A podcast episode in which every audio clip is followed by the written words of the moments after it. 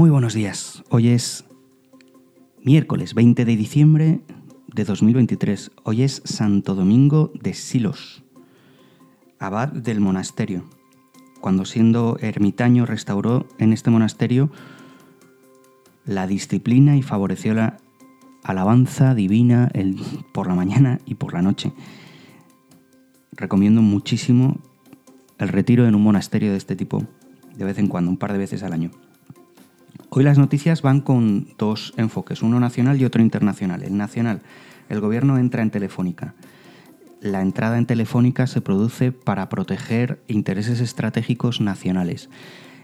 Yo siempre estaré a favor de que el Estado se proteja ante esos intereses. los fondos árabes intentaron quedarse con el 10% de la operadora y por qué tiene que ser así. Entonces la SEPI ha decidido quedarse con el 10% y garantizarse el control de esta compañía.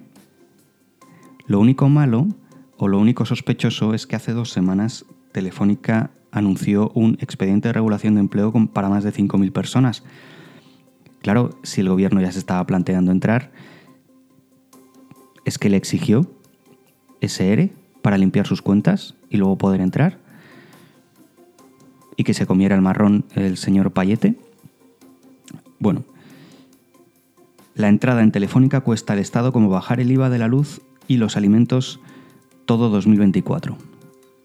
Insisto que estoy a favor de que el Estado proteja sus empresas estratégicas. La segunda noticia es eh, que el Supremo de Colorado dictamina que Trump no puede presentarse a las elecciones en ese estado. Veremos cómo acaba esto porque es un combate entre el Supremo de Colorado y el Supremo Federal. El Supremo de Colorado está compuesto única y exclusivamente por jueces nombrados por gobernadores demócratas, es decir, anti-Trump.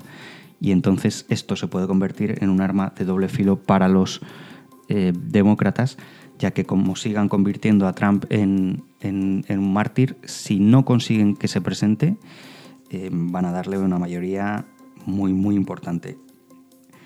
Respecto a la crisis del Mar Rojo, la fragata española eh, F-100 que va camino del Mar Rojo es perfecta y hay un informe en El Mundo en el que habla de ella.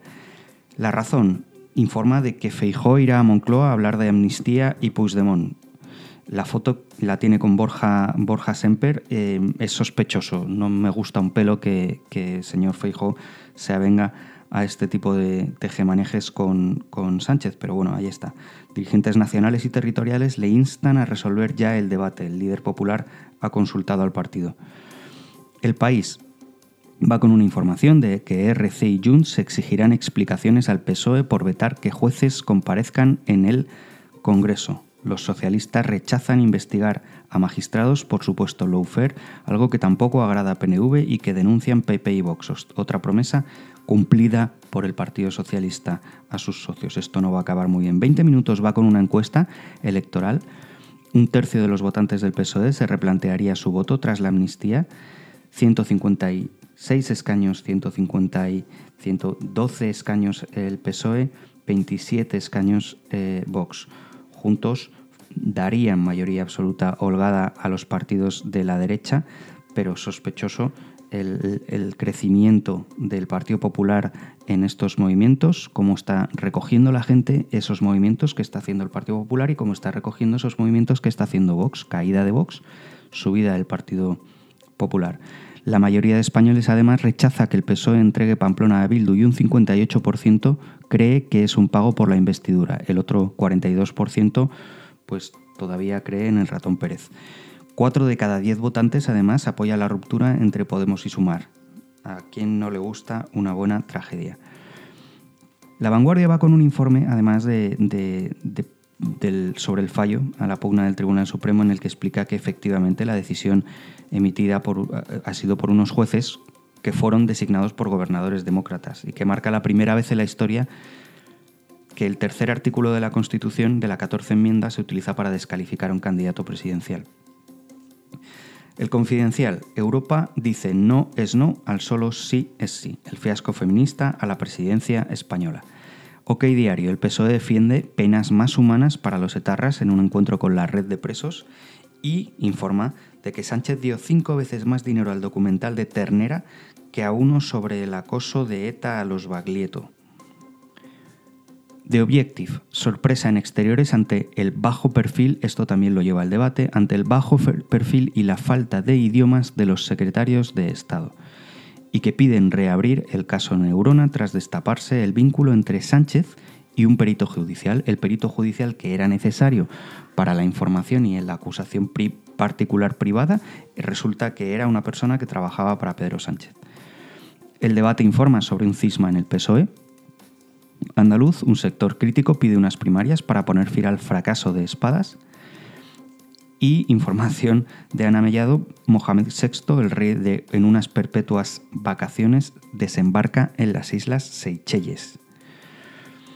Respecto a la bolsa, el IBEX 35 recupera los 10.100 puntos, apoyado en Grifols, Iberdrola e Inditex. Los que cayeron fueron Redella, Naturgy y Telefónica. Veremos qué hace Telefónica hoy. Probablemente suba bastante después de la intervención del Estado en Telefónica. La crisis del Mar Rojo no está generando, ya ha generado suficientes crecidas del, del, precio del petróleo, pero ahí se ha quedado ya. Ayer no subió más. Estamos en 74 el crudo eh, West Texas y el petróleo Brent en 78 y tanto el oro como el Bitcoin están estables, tranquilos. Como sigan cayendo los bonos del Estado, tanto los americanos como los alemanes como los españoles, pues al final nos vamos a encontrar con que vuelven a niveles que no habíamos visto en los últimos 10 años. Es una locura. Está por debajo del 4 ya el, el, americano a 10 años, por debajo del 4. Como mantenga esto, en fin, no sé dónde vamos a llegar. Francia endurece la inmigración, pero el problema pervivirá en Francia.